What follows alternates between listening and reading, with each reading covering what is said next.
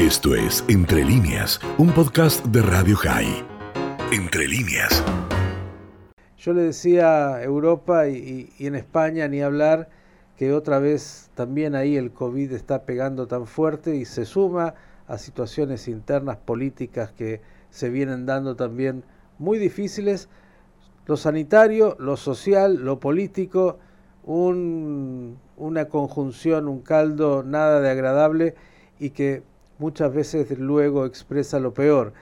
En Barcelona, usted sabe, tenemos a nuestro querido amigo, el profesor Xavier Torrens, quien es un especialista justamente en todo lo que hace a discriminación.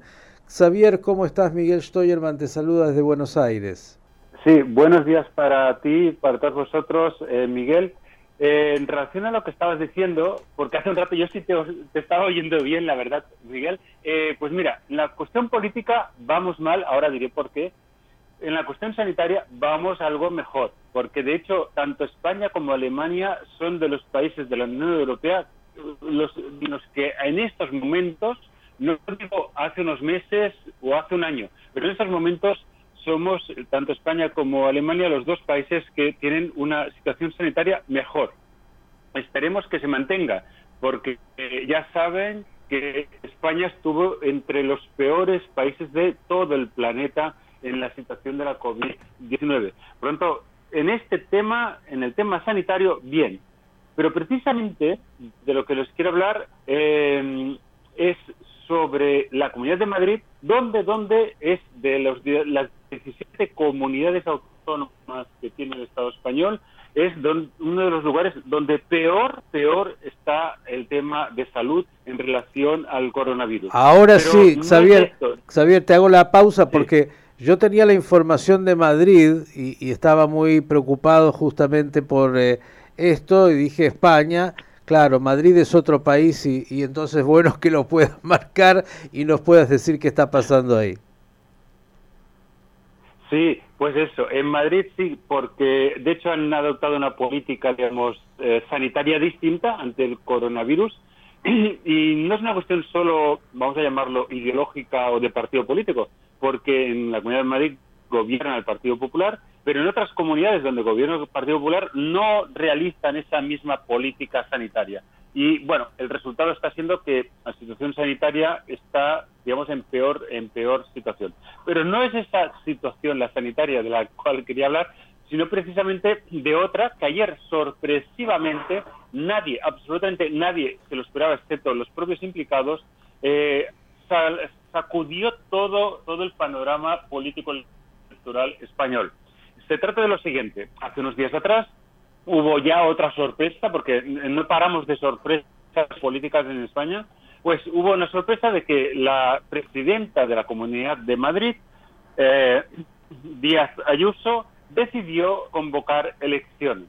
Y, las elecciones las decidió convocar para el 4 de mayo. De inmediato, dos partidos políticos eh, a la izquierda, por un lado el Partido Socialista Obrero Español y por el otro un una formación política que se llama Más Madrid y que está a la izquierda de la socialdemocracia, pues decidieron presentar una moción de censura. Pero esto llegó a los tribunales, porque ¿qué era lo válido? Las mociones de censura, dos mociones de censura, o la convocatoria de elecciones. Finalmente, el pasado domingo, el Tribunal Superior de Justicia de Madrid decidió que lo válido era ya la convocatoria electoral. Pues bien, así nos fuimos a dormir el domingo por la noche, pero llegó el lunes, llegó el día de ayer y la gran sorpresa que ha hecho saltar un poco la política por los aires es que el vicepresidente del gobierno español, Pablo Iglesias, ha decidido, renunciar a, la, a ser vicepresidente del gobierno español, es decir, ha decidido renunciar a ser el número dos del gobierno de España para presentarse, presentarse como candidato de su partido, que es Unidas Podemos, a las elecciones de ese 4 de mayo en la Comunidad de Madrid. Esto ha sido sorpresivo, pero esto, en principio, ya ven, quienes estén habituados a mi comentario, no verán ninguna relación a buena vista, digamos, a primera vista, de eh, que tenga que ver ni con antisemitismo, ni con discurso de odio, pero de verdad no hay ninguna relación. Ahora es cuando Miguel y todos los dientes de Radio High los lo, contextualizo. Claro que tiene relación, porque eh, resulta, finalmente, esto era algo que estaba sucediendo ayer, dos de los principales candidatos, no los únicos, pero dos de los principales candidatos que va a haber a esas elecciones del eh, próximo 4 de mayo en Madrid, resulta que por un lado está Isabel Díaz Ayuso, pertenece al Partido Popular, un partido eh, que reúne eh, personas conservadoras, personas liberales, en su día incluso personas demócratas cristianas, eh, pero ¿a qué sector pertenece Ayuso? Porque una familia ideológica tan grande hay de todo. Pues pertenece al sector, vamos a llamarlo así, más populista del Partido Popular y a la vez el sector que no tiene ningún tapujo en impactar con la nueva extrema derecha de Vox. Hasta el punto que ayer en un programa de televisión Isabel Díaz Ayuso dijo que era, digamos, eh, positivo que la llamaran fascista, cuando obviamente a alguien que le llamen fascista no le debería ni agradar y obviamente debería rehuir un adjetivo como este. Pero bueno, más allá de esto, vayamos al otro lado a Pablo Iglesias. Pablo Iglesias forma, es el líder, digamos, de la formación Unidas Podemos, está a la izquierda de la socialdemocracia, que a su vez también es un político, digamos, que eh, utiliza formas o modos o maneras populistas y digamos que utiliza un discurso eh, imbricado allí, en esa ideología populista. Obviamente, ni Díaz Ayuso ni Pablo Iglesias tienen la misma ideología populista. Una eh, Isabel Díaz Ayuso, eh, la, que ahora es actual presidenta de la Comunidad de Madrid y aspira a volverlo a ser, pues eh, es una, una política de derechas populista, mientras que Pablo Iglesias es un político de izquierdas populista. Pero eh, tienen más cosas en común, pues bien, permíteme comentar una anécdota, una anécdota muy curiosa tanto Isabel Díaz Ayuso como Pablo Iglesias nacieron el mismo día, del mismo mes, del mismo año, concretamente el 17 de octubre de 1978. Pronto, los dos candidatos eh, que ahora están, digamos, eh, en LIT y que no son los únicos, porque recordemos que también está como candidato un profesor de filosofía, de metafísica, que es eh, Gabilondo, que se presenta por el Partido Socialista. Y hay otros candidatos, eh, Rocío Monasterio, que se presenta por Vox, o los candidatos de Más Madrid y otros candidatos. Pero, curiosamente, estos dos candidatos, Isabel Díaz Ayuso y Pablo Iglesias, estuvieron en un mismo programa de televisión, eh, un programa de televisión que dirigía el Pablo Iglesias, La Tuerca, un programa de televisión financiado, agarre todos, eh, digamos, por dinero proveniente o originario de Irán, eh, y, ah, los dos, eh, insisto, los dos. Lo que pasa es que Díaz de Ayuso no estaba en este caso como presentadora del programa, sino en este caso como tertuliana del programa. Pero es curioso ahora volver a ver y a oír a ambos políticos, eh, digamos, eh, hablar con total normalidad, normalidad y naturalidad, e incluso ufanándose de que fueron a tomar unas copas o, uno, o unas cervezas juntos.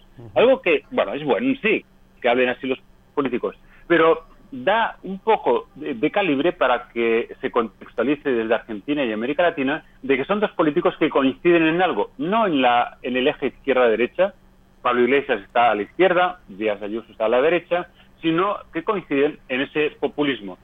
Y un ejemplo más, y con esto voy acabando, en el populismo es que Díaz Ayuso, cuando supo que Pablo Iglesias era candidato de Unidas Podemos para la Comunidad de Madrid, dijo que su eslogan electoral, el eslogan del Partido Popular de Madrid, iba a ser comunismo o libertad. Se refería a comunismo a Pablo Iglesias y a ella misma, al Partido Popular, como libertad.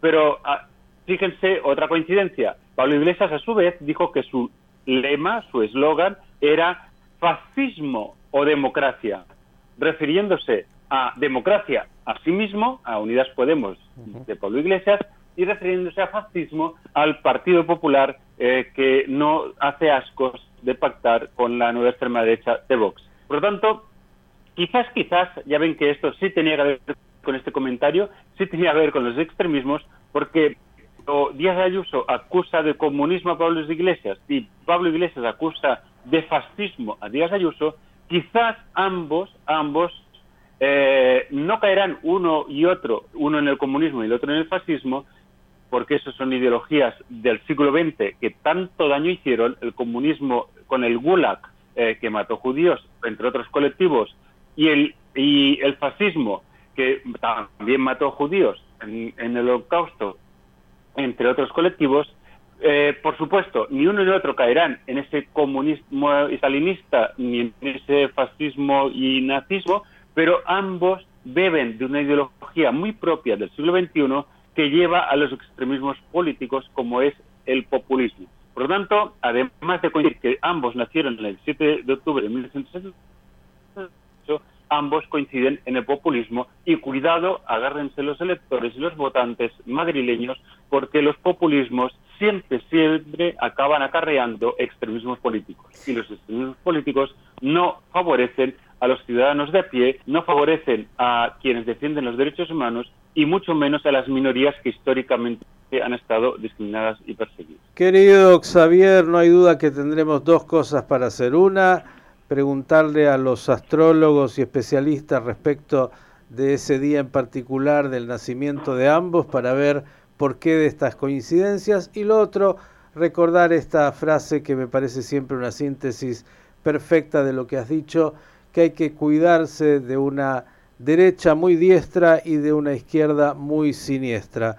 Seguramente si estamos atentos a eso podremos encontrar esas coincidencias que más allá del disfraz y las máscaras muchas veces terminan por coincidir en ambos extremos. Un abrazo y hasta la próxima. Hasta la próxima, un abrazo, Miguel. Esto fue Entre líneas, un podcast de Radio High. Puedes seguir escuchando y compartiendo nuestro contenido en Spotify, nuestro portal radiohigh.com y nuestras redes sociales. Hasta la próxima.